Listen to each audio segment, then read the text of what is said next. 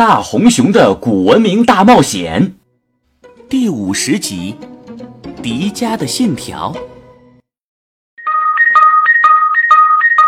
炙热的岩浆阻隔了迪迦营救千岁和朱允文的路，而能耗提示越来越快。显然，火焰能量撑不了多久了。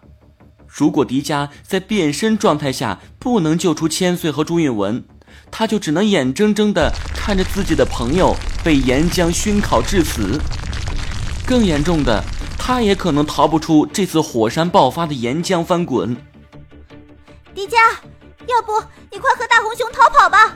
我们太远了，你根本跳不过来。我迪迦永远都不会放弃朋友。大红熊，我决定拼了！你是否愿意助我一臂之力？迪迦，你想做什么？我永远都支持你。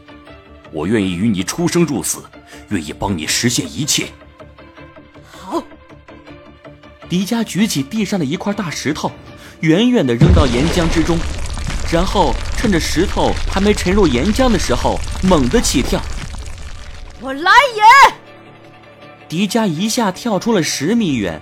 脚尖正好踩在那块岩浆上的石头上，石头迅速被踏入岩浆，火焰瞬间吞噬了迪迦和大红熊的脚。迪迦只觉得一阵灼热的剧痛，但他来不及细想。起！迪迦又腾空而起，大红熊的身子在空中一个前翻，然后稳稳地落在了巨石之上。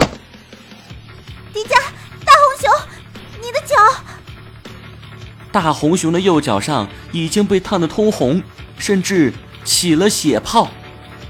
不要紧，你们快上我的后背来！迪迦变身成围着大红熊，稍微弯腰。朱允文和千岁分别抓住迪迦的左右肩膀，抓稳了。他做了两三步助跑，然后猛地向前冲去。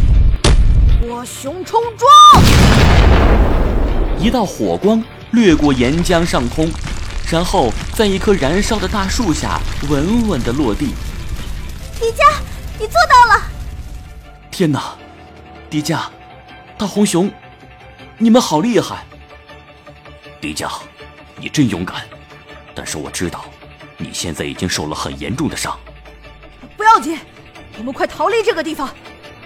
迪迦背起千岁和朱允文。沿着山间还没被岩浆烧过的地方，一路向山下跑去。忽然，迪迦猛然意识到一个问题：花泽呢？怎么没见到他？刚才一颗火山碎石砸下来，溅起了岩浆，就把我们和花泽分开了。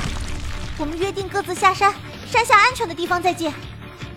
可是，大红熊带我们跑了这么久，都没有看到花泽。按理来说，我们应该快追上他了呀。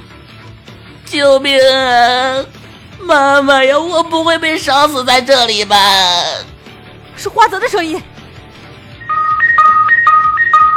迪迦，我们的能源马上就要消耗光了，你一定要注意时间。